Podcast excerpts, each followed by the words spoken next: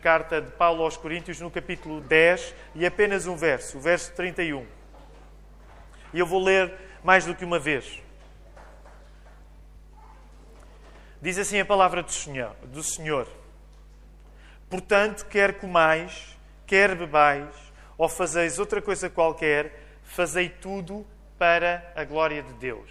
E vou voltar a repetir. Portanto, quer comais, quer bebais, ou faceis outra coisa qualquer, fazei tudo para a glória de Deus. Hoje, pegamos apenas nesse verso, apenas num texto curto, para nos concentrarmos numa característica da reforma protestante. Depois de falarmos três domingos sobre a justificação pela fé, e não sei se conseguiram apreciar isso, houve uma sintonia tão interessante entre o último sermão sobre a justificação pela fé há duas semanas, onde vos falava de que sem justificação pela fé nós não podemos ser filhos adotados. E repararam na sintonia que houve com a pregação do pastor Billy, que soube explorar tão bem, de uma forma tão eficaz, a ideia de nós sermos filhos adotados de Deus. Então foi isso que aconteceu. Então, estivemos a falar sobre a justificação pela fé. Hoje o objetivo é falar numa característica do protestantismo que diz que aquilo que é simples é extraordinário. Aquilo que é simples é extraordinário. Se quisermos, podemos usar uma linguagem uh, mais teologicamente sofisticada e falarmos em canonização do comum canonização do comum. Geralmente, a palavra canonização é usada num contexto como um país português como o nosso, quando alguém é feito pela Igreja Católica Romana santo. Não é? Então, esse processo chama-se canonização. Canonização é tornar alguma coisa sagrada, não é? Nós temos a Bíblia e a Bíblia é uma leitura canónica para nós porque é vista como sagrada. Ora, a característica que eu vos quero falar hoje acerca do protestantismo é que o protestantismo gosta de tornar sagradas coisas que geralmente nós não pensamos que são sagradas. E nesse sentido, o cristianismo evangélico torna canónico, torna sagrado aquilo que é comum, aquilo que é do dia a dia. Também por causa disso é que existem assuntos importantes no protestantismo que eu hoje não vou desenvolver, mas como o sacerdócio universal de todos os cristãos. A ideia que cada cristão é um sacerdote. Porquê? Porque já não dependemos de sacerdotes homens. Os pastores na igreja protestante, os pastores numa igreja evangélica não são sacerdotes.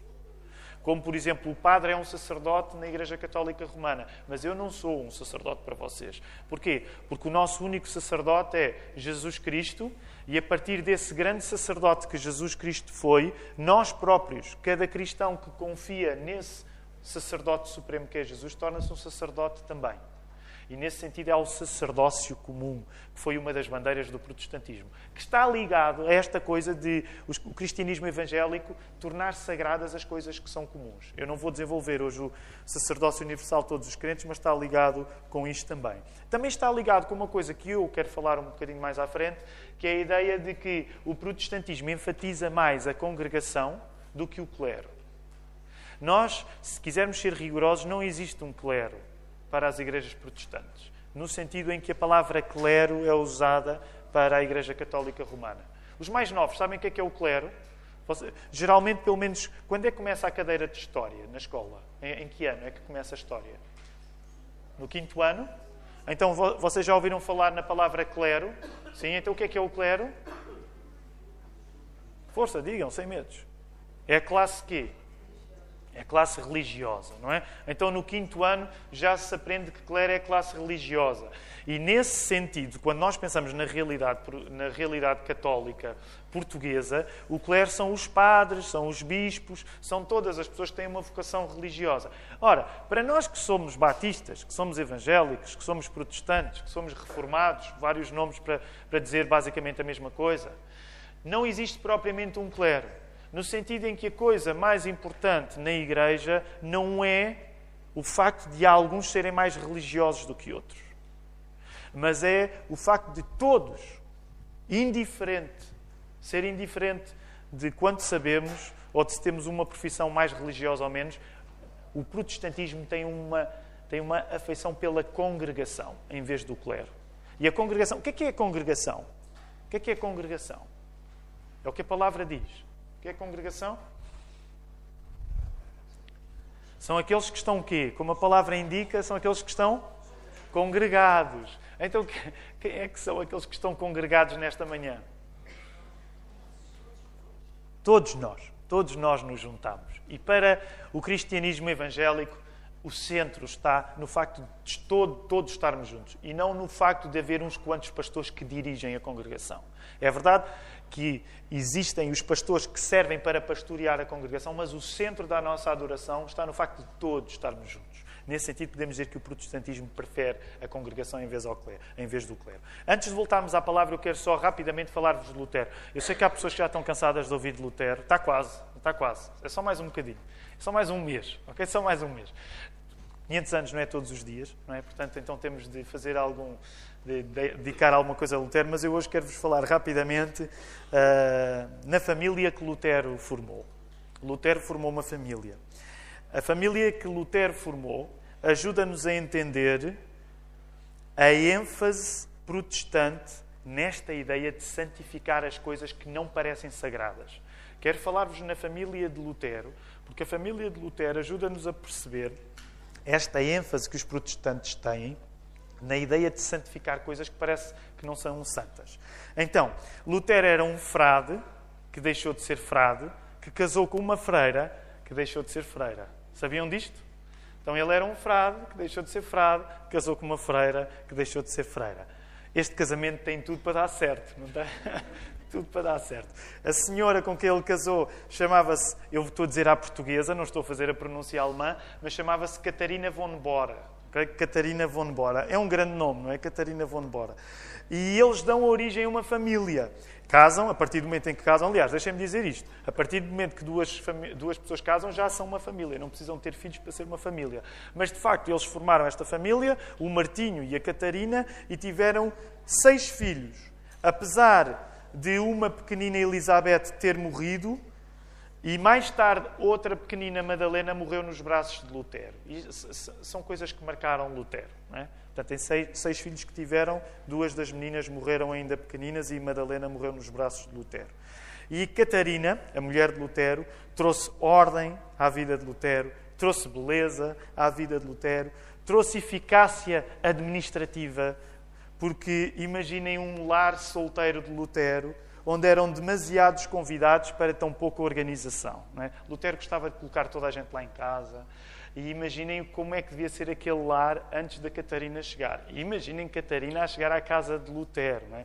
Um homem que gostava muito de conversar, gostava muito de beber cerveja. Todos os alemães gostavam de beber cerveja. Só que uma parte, uma parte teológica muito importante que é a, eu não tenho isto descrito, mas o papel da cerveja na reforma protestante, ok? Não há reforma protestante sem cerveja, essa é verdade. Eu sei que alguns evangélicos no mundo não bebem álcool, mas é porque não são bons protestantes, não é? Porque um bom protestante bebe cerveja e sabem alguns que já visitaram até países que eu não visitei, mas quando chegam a alguns dos países mais influenciados pela reforma, não é raro encontrar o nome dos reformadores dado às marcas de cerveja, ok? Imagina, em vez de ser Super Bock, era Super Martinho, não é? Uma coisa assim. Ou em vez de ser uh, cerveja cristal, não sei se existe ainda cerveja cristal, mas era a cerveja Calvino, não é? Parece-nos bem, não é? Parece-nos bem. Agora, só explicar aqui uma coisa também. Sabem, e isso é uma coisa engraçada. Aqui há uns tempos, às vezes eu estou ali a investigar a biblioteca uh, lá em cima da segunda igreja, a biblioteca com coisas antigas, e ainda há um tempo, agora perdi, não sei onde é que pus isso, mas encontrei um folheto anti-protestante. Porque ao longo do século XX, a Igreja Católica, graças a Deus, hoje o ambiente é diferente. Mas antigamente havia muitos folhetos eh, durante a década, durante o século XX, no geral, mas folhetos anti-protestantes. Então, um folheto que eu encontrei, pois, que eu entretanto perdi, mas quero ver se volto a encontrar para trazer aos irmãos, é uma, hum, como é que este folheto que era assim, era um livrinho, não era bem um folheto, era um livrinho, dizia as várias coisas para desmascarar a heresia protestante. E uma delas que dizia é que Martinho Lutero era um grande bêbado. É? E, portanto, nós não podíamos confiar no Martinho Lutero porque ele era um grande bêbado e bebia demasiada cerveja. Portanto, não é de confiar num homem que bebe demasiada cerveja. Só que para encerrar o capítulo da cerveja neste sermão, não se esqueçam de uma coisa. A cerveja era muito bebida, não necessariamente porque aqueles homens eram alcoólicos. Okay? A cerveja era bebida porque, comparado com a água, era uma bebida muito mais filtrada e segura do que beber água. Okay? Por isso é que qualquer bom lar era nutrido a cerveja. Porque com toda a preparação que é necessária para que haja cerveja, isso fazia com que, quando a pessoa bebia aquele líquido, ele era muito mais seguro do, do que eventualmente ir buscar água ao poço. Ok? Portanto, Tendo dito isto, ninguém é obrigado a beber cerveja para fazer parte desta igreja, mas também para percebermos o papel que a cerveja tinha. Agora imaginem Catarina von Bora a chegar à casa de Martinho Lutero e a trazer ordem àquela casa. Eles são pais, já vos falei nos filhos, e apesar de Martinho Lutero ser um pai tardio, ele é um homem rendido aos encantos da paternidade. E ele é um homem. É engraçado isto na vida de Lutero, porque ele é um homem duro mas é um homem meigo. Aliás, no livro, se não compraram, podem comprar, que nós temos estado a vender, que já foi editado no Brasil, Cuidado com o Alemão, uma das coisas onde eu escrevo é precisamente o modo como Lutero diz que se não fosse pregador, ele queria ser professor de crianças. E esta é uma das coisas apaixonantes também na vida de Lutero, porque apesar de ele ser um homem uh, feroz, é? um homem que se fosse preciso rogava pragas durante os seus sermões, mas ao mesmo tempo ele é um homem que realmente ama crianças. E apesar de ter sido um pai tardio, de facto ele tinha no ensino das crianças uma das coisas mais importantes. Permitam-me esta parte. Por isso mesmo, para nós, enquanto Igreja da Lapa, se há coisa que eu gostaria de fosse sempre visível, é o nosso amor às crianças. Atenção, isto não significa que nós facilitamos a vida das nossas crianças. Eu até acho que as nossas crianças, comparando com crianças de outras igrejas, têm uma vida mais dura. Mas se elas têm uma vida mais dura é porque nós acreditamos nelas e queremos dar a elas o melhor. E não apenas, como se costuma dizer, bacalhau basta. Portanto, crianças, olhem para mim nesta hora, por favor, vocês que estão a tomar notas do sermão, notas sempre muito uh, boas. Mas lembrem-se, e vocês têm-me ouvido a dizer isto noutras ocasiões. Nós sabemos que a vossa vida é dura, que nós somos exigentes para vocês, vocês não têm super, como é que se diz, super igreja, onde vos levam para outro sítio e vos metem a cantar uh, canções com a palavra fixe, Jesus é fixe. Esta não é uma igreja que faz muito isso, sabemos que a vida é dura para vocês, mas lembrem-se, um dia mais tarde, com a graça de Deus, vocês vão poder agradecer alguma da dureza que, vocês, que nós vos demos, porque é uma dureza de amor, ok? Portanto, sempre que vocês estiverem cansados comigo ou com os vossos pais, pensem nisto. É duro, mas um dia mais tarde eu acho que vou beneficiar alguma coisa disto, ok? Pode ser só aos 30, ou 40, ou 50, ou se calhar só mesmo no leito da vossa morte, é que vocês. Mas eu espero que percebam, ok? Mas é por isto que nós investimos tanto tempo e tanta dedicação nas crianças. Vem aí a escola bíblica de férias, já nos começámos a organizar para a escola bíblica de férias. Portanto, tenham misericórdia dos vossos pais, dos vossos professores da escola dominical. É difícil, mas é sinal de que nós vos amamos. E este elemento nós vínhamos também na vida de Lutero. E sabem, tendo em conta que Martinho Lutero acreditava que ele vivia os últimos dias antes de Jesus voltar, essa era uma das coisas que nós não vamos desenvolver. Mas sabem, os reformadores estavam mesmo convictos de que a segunda vida, vinda de Jesus, estava quase a acontecer. Deixem-me dizer, eu acho que todas as pessoas, num certo sentido, devem estar convencidas disto. Independentemente se Cristo vai voltar ou não no nosso tempo de vida, nós todos devemos estar ansiosos para que isso aconteça. E agora reparem a ironia. Apesar de Lutero estar convicto de que vivia os, os dias do fim, ele sabia que valorizar a vida da família era uma boa maneira para ser um cristão apocalíptico.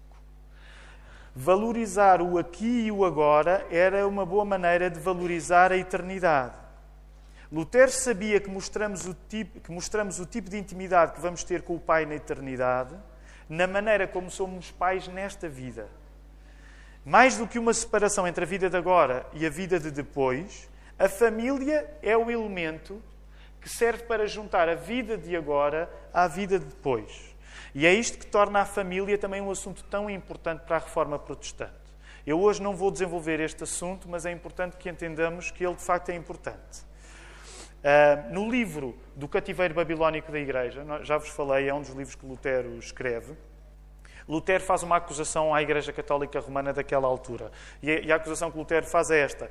Lutero dizia que, que a Igreja Católica Romana desprezava a vida cristã comum. Lutero dizia que a Igreja Católica Romana desprezava a vida cristã comum. E isto significa que o cristianismo protestante quer ver aquilo que é ordinário, agora digo ordinário no sentido de comum, não no sentido de reles, porque hoje em dia a palavra ordinário ganhou um sentido de reles, não é o sentido que eu estou a usar. O ordinário, aquilo que faz parte da ordem comum das coisas. O cristianismo evangélico quer ver o ordinário, aquilo que é comum, como extraordinário. Para Lutero e para todos aqueles que seguiram Lutero, a vida religiosa é a vida habitual, é a vida de todos os dias a santificação de todas as coisas, até aquelas que nós temos como corriqueiras. E por isso houve um senhor que escreveu um livro muito bom sobre a reforma protestante, que foi publicado há pouco tempo, chamado Brand Luther, e que foi o livro que eu usei para, para escrever grande parte dos factos históricos do cuidado com o alemão. E este senhor chama-se Andrew Pettigrew, e ele diz assim, acerca de, da vida de Lutero. A vida de casa de Martinho Lutero, vivida de uma maneira muito pública, providenciou à nova Igreja um poderoso arquétipo da nova família protestante. Final de citação. Sabem, um dos homens que vai ilustrar os acontecimentos da vida de Martinho Lutero é um ilustrador, é um pintor que se tornou muito conhecido, que se chama, alguém sabe o nome dele? Chama-se Lucas Cranach. Os estudantes de, de, arte geralmente têm de estudar pelo menos uma pintura de Lucas Cranach. Sabem qual é? Bem, eu agora não me quero enganar, portanto não vou arriscar. Portanto, não sei se têm de estudar, eu depois confirmo isto. É que hoje já na escola dominical já disse uma coisa que depois foi corrigida e, e não está preparada e eu não quero espalhar. Mas, mas tudo bem. Lucas Cranach é um ilustrador que vive ao lado de Lutero e ele vai fazer grande parte das ilustrações que servem para as capas dos livros que os protestantes começam a publicar. E como sabem, já disse noutras ocasiões, Lutero, no final do século XVI, já ele tinha morrido, Lutero era o autor mais publicado de sempre da história. Da história. Era o autor publicado mais, mais publicado de sempre. E então, uma das coisas interessantes, não tenho tempo para desenvolver isso agora, mas é que o protestantismo nasce. Aliás, ainda esta semana li uma frase interessante de um escritor chamado Paul Johnson. Ele dizia assim: a tinta é o incenso dos protestantes. A tinta é o incenso dos protestantes. Porquê? Porque os protestantes publicam, publicam, publicam, publicam, publicam. Nós não queimamos incenso nos cultos, mas, num certo sentido, o facto de publicarmos tanto é o nosso incenso. Porque foi isso que fez com que a invenção recente de Gutenberg, que era. Uh, uh, não é tipografia. Uh, a imprensa, exatamente, exatamente, a imprensa faz com que os protestantes explorem essa invenção nova, de um modo que estão sempre, sempre, sempre a publicar. E nas capas das publicações lá estão as ilustrações de Lucas Cranach. Aliás, a ilustração típica de Lutero que existe que está um bocado estragada intencionalmente no nosso cartaz, é uma ilustração que foi feita por Lucas Cranach, aquele rosto. E depois há outra ilustração que Lucas Cranach vai fazer, que é a casa de Lutero. E depois vocês podem ver no Google, metem lá Luther's Family no Google e vão às imagens e vão encontrar a ilustração de Lucas Cranach. E era a casa de Lutero muito animada, Martinho Lutero, Catarina von Bora, os filhos à volta. E essa ilustração torna-se tão célebre que ela se distribui por toda a Alemanha. Quase uma boa casa alemã tinha de ter a ilustração de Martinho Lutero com a sua família. Portanto, isto, como o Andrew Pettigrew disse, deu um arquétipo, deu um modelo para como a família alemã devia ser. E a evidenciar isto, há aquela frase do reformador, e eu vou citá-lo, Lutero diz este tipo de coisas. É, Lutero dizia assim: que privilégio é viver num tempo em que posso regressar do trabalho, beber uma cerveja, tocar flauta com as crianças, comer uma salsicha e fazer amor com a minha mulher. Foi o Lutero que disse, não fui eu, está bem? Mas esta ideia do Martinho Lutero simboliza perfeitamente a valorização das coisas simples como uma vida espiritual bem vivida. Portanto, Lutero tinha a ideia de que o tempo que ele vivia era especial porque todas estas coisas simples, desde o comer até ao beber, até ao amor que fazia com a mulher, até à brincadeira com os filhos, tudo isto era santificado. Tudo isto era santo. como podem perceber, também trouxe uma coisa diferente, que na cultura protestante é um pouco distinta da cultura católica romana, que é o espaço entre público e privado deixa de ser tão, tão nítido. Ou seja, a partir do momento que a família de Martinho Lutero é conhecida através da ilustração de Lucas Cranach, a própria cultura protestante passa a ter uma distância mais pequena entre aquilo que é público e privado. Deixem-me tentar aplicar isto de um modo cuidadoso, uh, explicando uma coisa que se nota nos países que foram mais influenciados pela reforma uh, protestante. E, no certo sentido, os Estados Unidos eu acho que nos dão um bom exemplo disto. Reparem, quando se sabe alguma coisa da vida privada de um político, se isso for considerado como contraditório, num país de cultura protestante, é mais fácil que isso faça com que esse político seja demitido. Porquê? Porque numa cultura protestante, a diferença, a distância que vai entre aquilo que é o privado e aquilo que é o público fica mais pequena. Nós nunca tivemos a reforma protestante a mudar a nossa cultura, para nós a nossa ideia é mais esta. Se, se, o político for competente, eu não quero saber o que é que ele faz na vida privada dele. Desde que ele seja competente, não quero saber.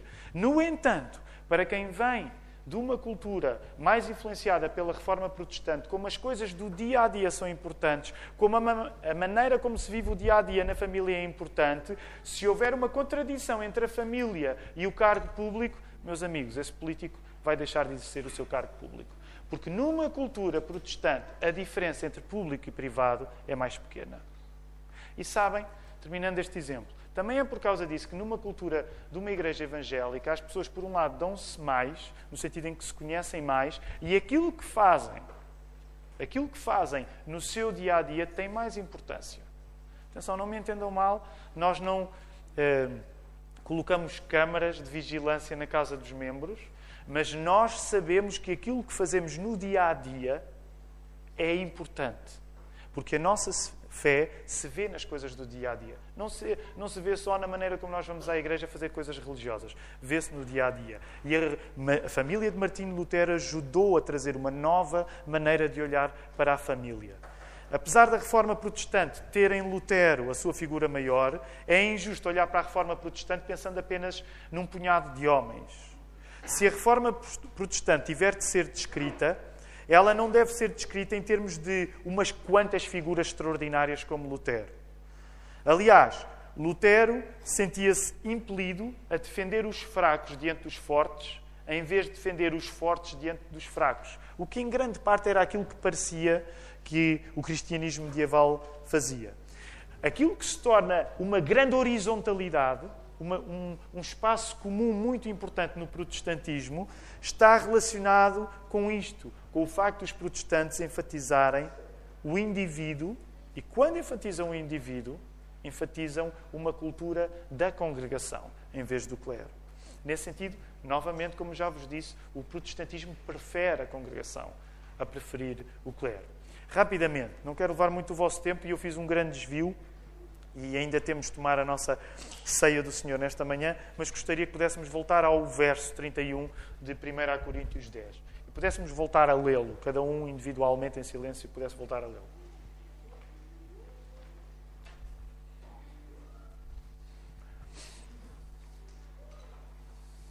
Quando o apóstolo Paulo escreve estas palavras que nós lemos em 1 Coríntios 10, 31, ele tem uma preocupação. E a preocupação de Paulo era orientar uma igreja de Corinto que estava dividida acerca da liberdade que tinha para se misturar com o mundo não cristão. Vou voltar a repetir. A preocupação de Paulo, quando ele escreve estas palavras em 1 Coríntios 10, 31, é ele ajudar uma igreja que tinha discussões dentro de si acerca de qual era a maneira certa para nos relacionarmos com os não cristãos. Neste caso, a Igreja de Corinto debatia acesamente se os seus membros poderiam comer das carnes que compravam no mercado e que na Grécia as carnes que nós íamos comprar ao mercado, elas geralmente tinham sido dedicadas previamente aos ídolos pagãos. Então, vamos tentar colocar-nos no lugar daqueles gregos. Eles tinham-se convertido há pouco tempo ao cristianismo, igreja gentia, também havia pessoas de origem judaica, mas era uma igreja sobretudo gentia, então eles tinham abandonado o paganismo, coisa que para uma boa parte de nós é difícil imaginar. Uma boa parte de nós nasceu na igreja. Mas agora, aqueles que se converteram mais tarde na vida, pensem nisso. Porque, por um lado, para vocês é mais fácil perceber o dilema que estava aqui a acontecer. Aquelas pessoas que estão numa igreja, o paganismo é a religião dominante, eles deixaram o paganismo, deixaram de adorar falsos ídolos, querem ser bons cristãos, mas de repente, quando, come, quando compram carne no mercado, as carnes eram geralmente sacrificadas a ídolos antes. Então eles começam a ter uma discussão a dizer assim: espera aí, será que nós podemos comer estas carnes? E isto traz uma grande discussão dentro da igreja. Qual é a medida da nossa liberdade para lidarmos com carnes que foram sacrificadas aos ídolos? Esta é a pergunta que aqueles cristãos em Corinto têm. E têm essa pergunta de um modo onde eles começam a discutir uns com os outros na igreja. E imaginem qualquer discussão numa igreja, dá confusão. E o apóstolo Paulo tem de os ajudar na confusão que está uh, criada. Vamos folhear rapidamente as nossas Bíblias. Reparem. Andem aí para trás, capítulo 8. O apóstolo Paulo começa a falar destes assuntos no capítulo 8 fala no capítulo 8, depois prossegue o assunto, indo a tónicas um bocadinho diferentes no capítulo 9, continua o assunto no capítulo 10, onde nós estamos. Portanto, só aqui temos três capítulos onde o apóstolo Paulo está a tratar deste assunto.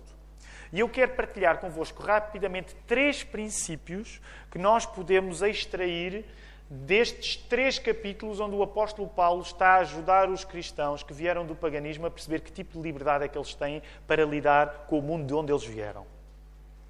Três princípios importantes. Porquê?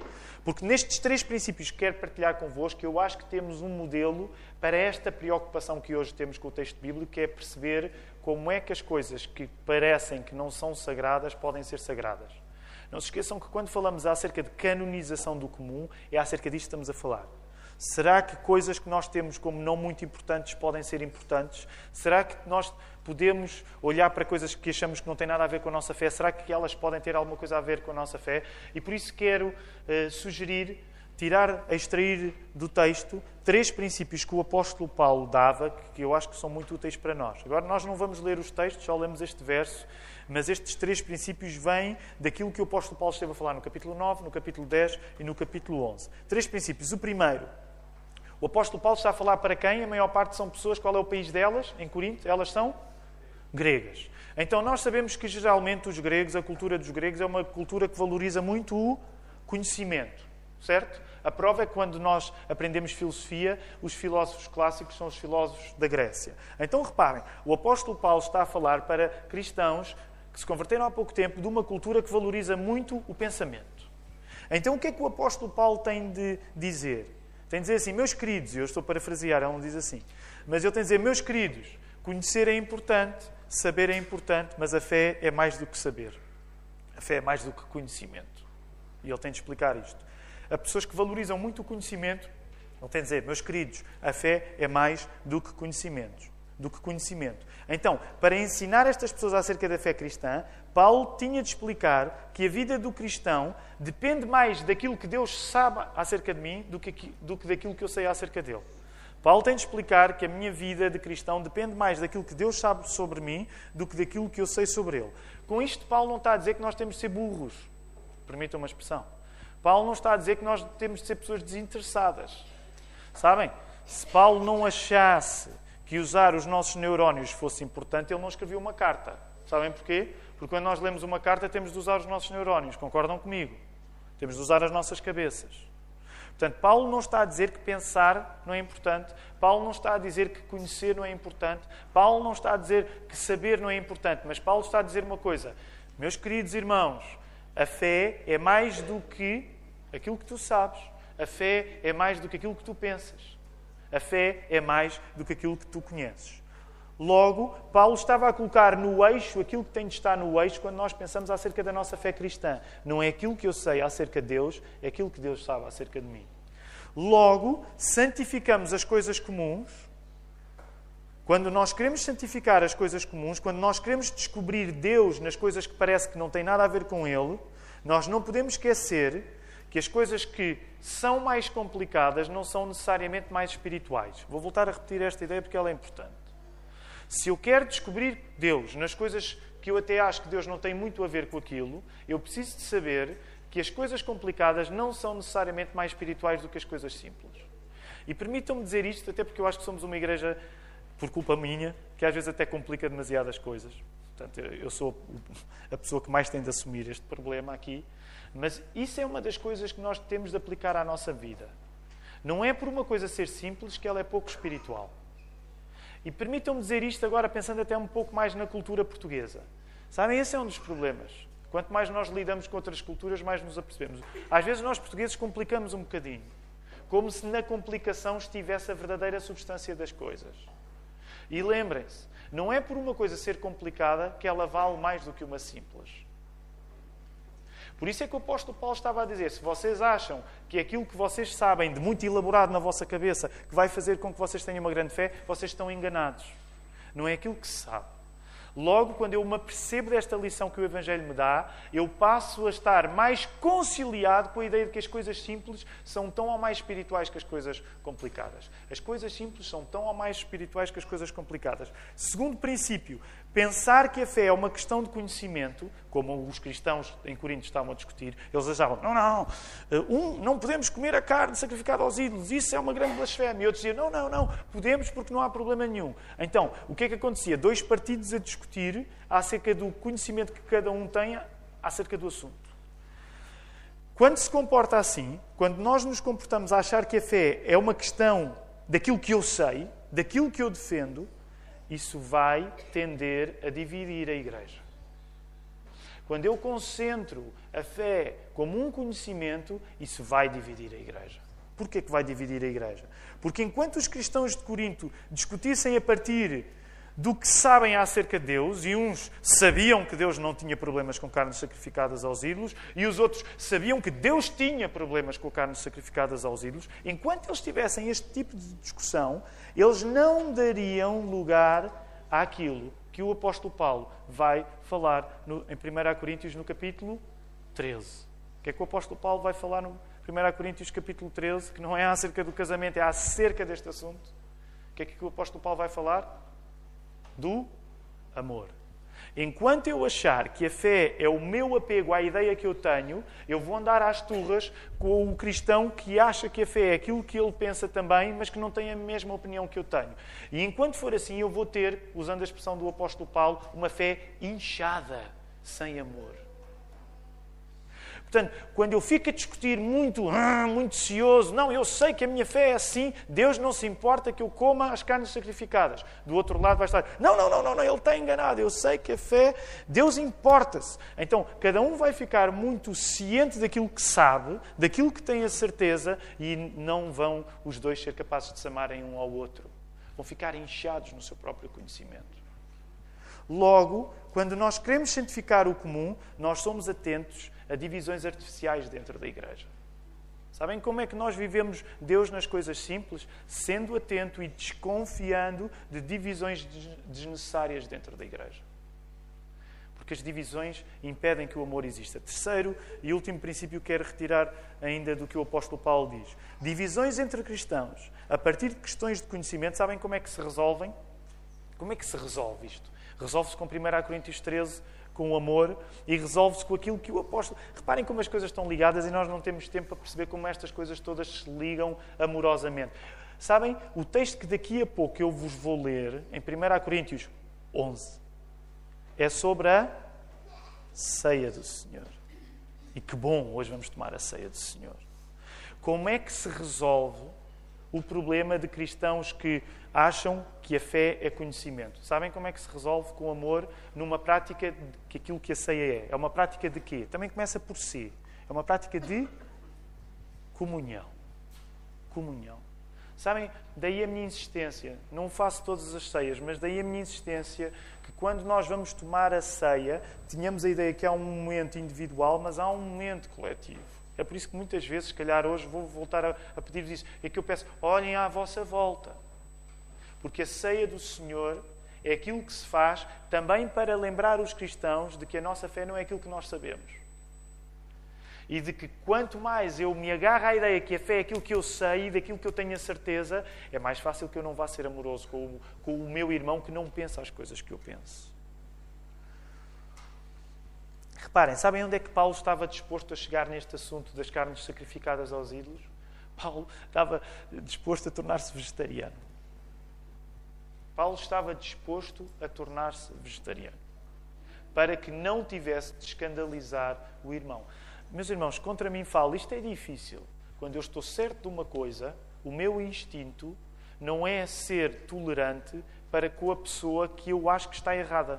Não sei como é convosco, mas quando eu estou certo de uma coisa, a minha tendência não é ser amoroso para a pessoa que eu tenho a certeza que está errada. E já repararam que Paulo percebia que a coisa só se resolvia com uma atitude igual à de Cristo.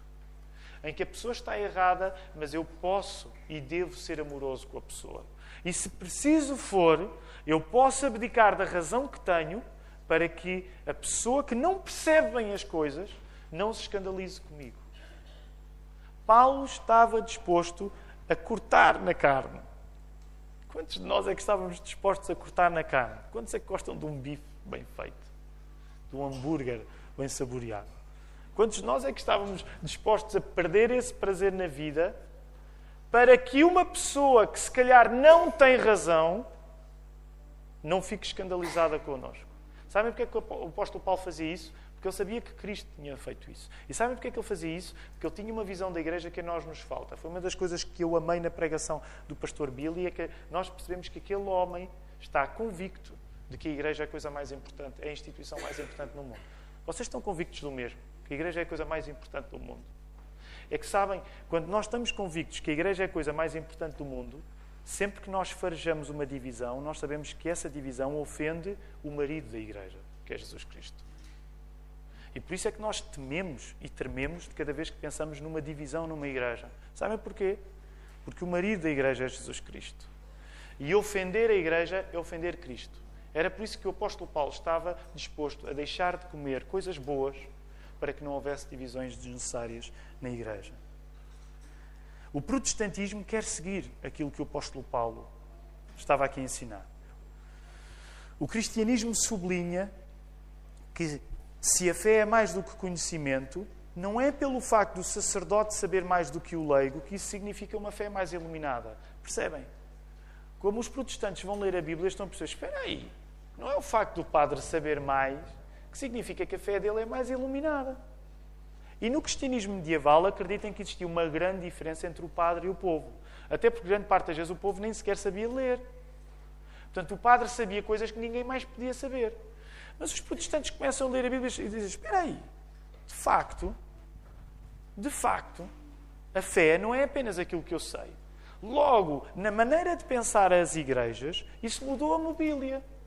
Deixou de ser acerca de um altar separado onde lá distante estavam as coisas sagradas e onde era o padre a fazer a distância do comum para o sagrado. E os protestantes mudaram na mobília. Sabem, é por isso que as nossas, já noutras ocasiões vos falei disso, é por isso que as nossas salas de oração voltaram a ser mais parecidas com as sinagogas, que parecem salas de aula.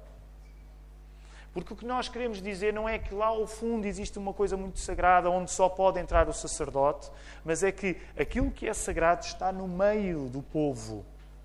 E por isso é que é importante que, de repente, quando a pessoa entra aqui, se perceba que o espaço vital não é necessariamente nada lá ao fundo. E os irmãos sabem que nós valorizamos os símbolos, valorizamos o púlpito, valorizamos o batistério, valorizamos a ceia do Senhor. Já vos falei nestas três tábuas muito importantes. Mas elas não são, neste sentido, objetivamente especiais.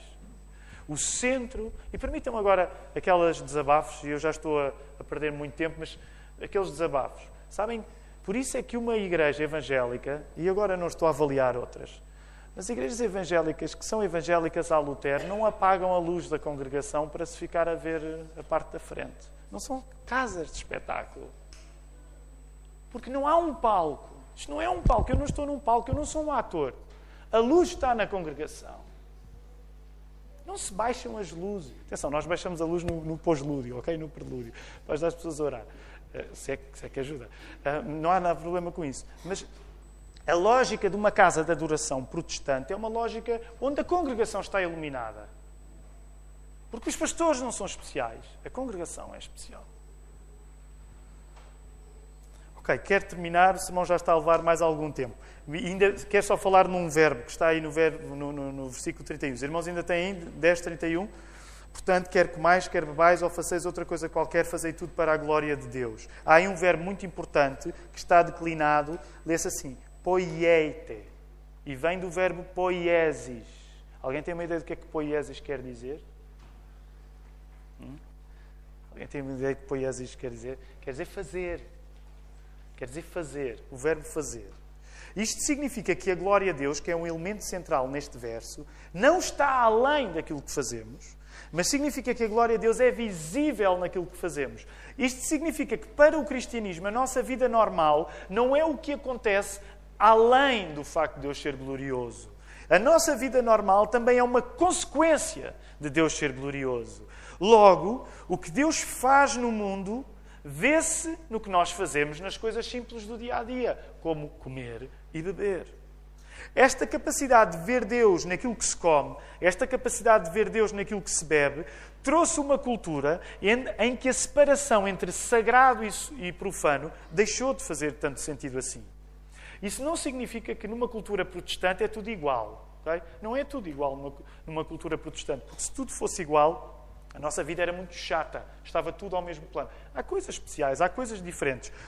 É aquilo que é especial que faz perceber aquilo que é comum. É aquilo que é comum faz perceber aquilo que é especial. No entanto, o que significa que numa cultura protestante, todas as coisas podem ser feitas para a glória de Deus. Se quisermos, Deus não é contra as coisas do mundo, mas é a favor de que as coisas do mundo existam para lhe dar glória. Deixa-me usar esta expressão. É um materialismo santificado. Nós geralmente usamos a palavra ah, materialismo, não sei o que é materialismo. Ah, individualismo. Ah, os protestantes são individualistas.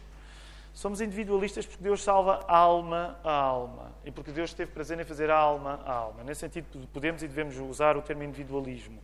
E devemos usar o termo materialismo, no sentido de materialismo santificado. As coisas materiais não são más. Quero terminar onde todos os sermões devem terminar, falando na cruz.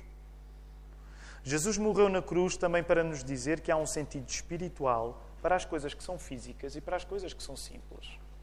Jesus também morreu na cruz para que nós saibamos que as coisas do dia a dia têm valor, que as coisas simples têm valor. Jesus não morreu na cruz para nos impedir de chegar perto das coisas físicas, que supostamente são más. Não é isso em que nós acreditamos. Antes, pelo contrário, Jesus foi para a cruz para resolver o mal do mundo, restituindo às coisas físicas e às coisas espirituais o seu devido papel de darem glória a Deus. Por isso, nós vamos viver numa cidade ajardinada, que é a Nova Jerusalém, com corpos ressuscitados. Porque Deus gosta das coisas físicas. Nós vamos ter corpos ressuscitados. Vamos viver numa cidade de jardim que é a Nova Jerusalém. Porque Deus gosta de coisas físicas. Deus não é contra as coisas físicas.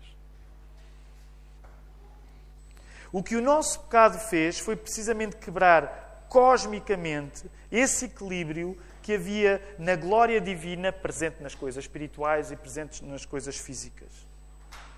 O nosso pecado não existe porque as coisas físicas são más, porque as coisas profanas são más. Não. O nosso pecado não existe porque só as coisas espirituais é que são boas. Não, a Bíblia não diz isso. O nosso pecado, antes de estragar as coisas físicas em nós e à nossa volta, foi uma coisa espiritual em nós quando, aliás, ainda hoje foi lido este texto, quando Adão e Eva pecaram, o equilíbrio de Deus ser visível naquilo que é espiritual e Deus ser visível naquilo que é físico foi quebrado. E por isso nós passamos a, a viver num mundo onde, apesar das coisas serem belas, elas estão em decadência. E basta, estamos a chegar aos 40 anos, alguns quantos aqui, não é? Basta começar a chegar aos 40 anos e nós já temos que começar a admitir a nossa decadência. Concordam comigo? As pessoas têm 40 anos? Pelo menos há alguma decadência. E a coisa boa é que as pessoas mais velhas nesta igreja estão em melhor estado do que as pessoas de 40 anos, provavelmente.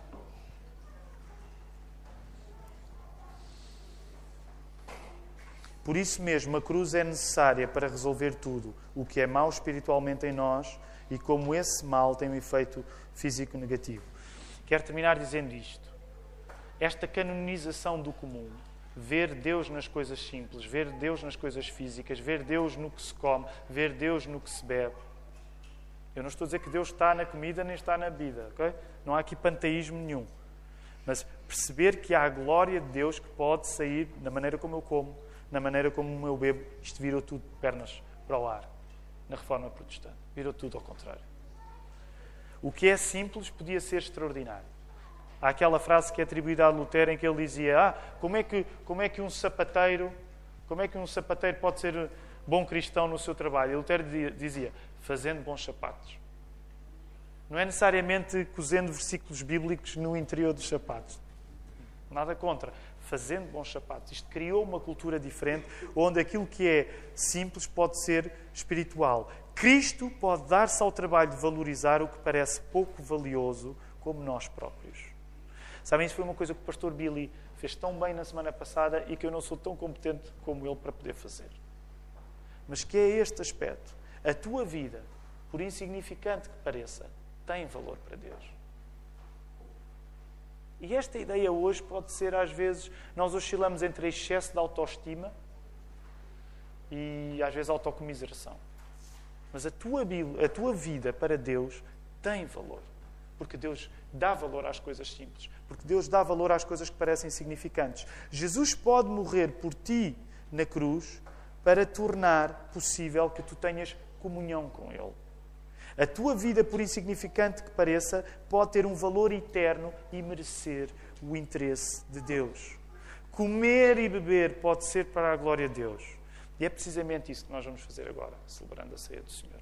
Que o Senhor nos ajude.